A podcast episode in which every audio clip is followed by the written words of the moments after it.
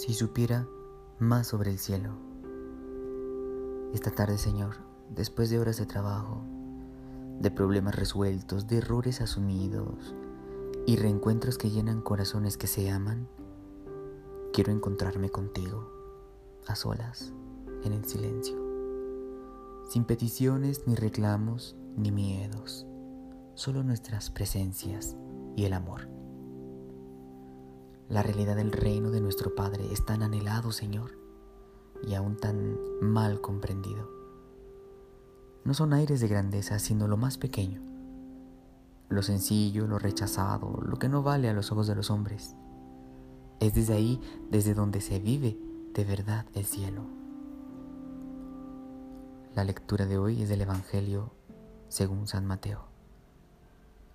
En cierta ocasión, los discípulos se acercaron a Jesús y le preguntaron, ¿quién es el más grande en el reino de los cielos? Jesús llamó a un niño, lo puso en medio de ellos y les dijo, yo les aseguro a ustedes que si no cambian y no se hacen como los niños, no entrarán en el reino de los cielos. Así pues, quien se haga pequeño como este niño, ese es el más grande en el reino de los cielos. El que reciba a un niño como este en mi nombre, me recibe a mí. Cuidado con despreciar a uno de estos pequeños, pues yo les digo que sus ángeles en el cielo ven continuamente el rostro de mi Padre que está en el cielo.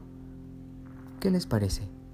Si un hombre tiene cien ovejas y se le pierde una, ¿acaso no deja las noventa y nueve en los montes y se va a buscar a la que se le perdió? Y si llega a encontrarla, les aseguro que se alegrará más por ella que por las 99 que no se le perdieron. De igual modo, el Padre Celestial no quiere que se pierda ni uno solo de estos pequeños.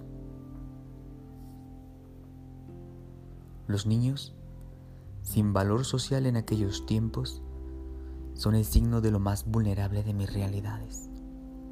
Los más pobres, los más lastimados, los olvidados, los rechazados, aquellos cuyos derechos humanos son pisoteados, todos ellos son el mejor camino para transformar las realidades en realidades de salvación. Si supiera más sobre el cielo, no seré indiferente ante el sufrimiento de mi hermano.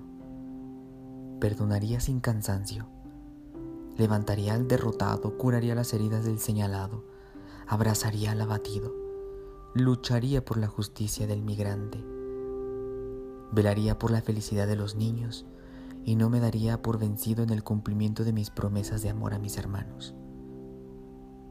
No dejes de instruir mi corazón, Señor. Te necesito para no caer en la tentación de buscar los aires de grandeza, donde solo se es grande al experimentar lo pequeño y sencillo con los demás.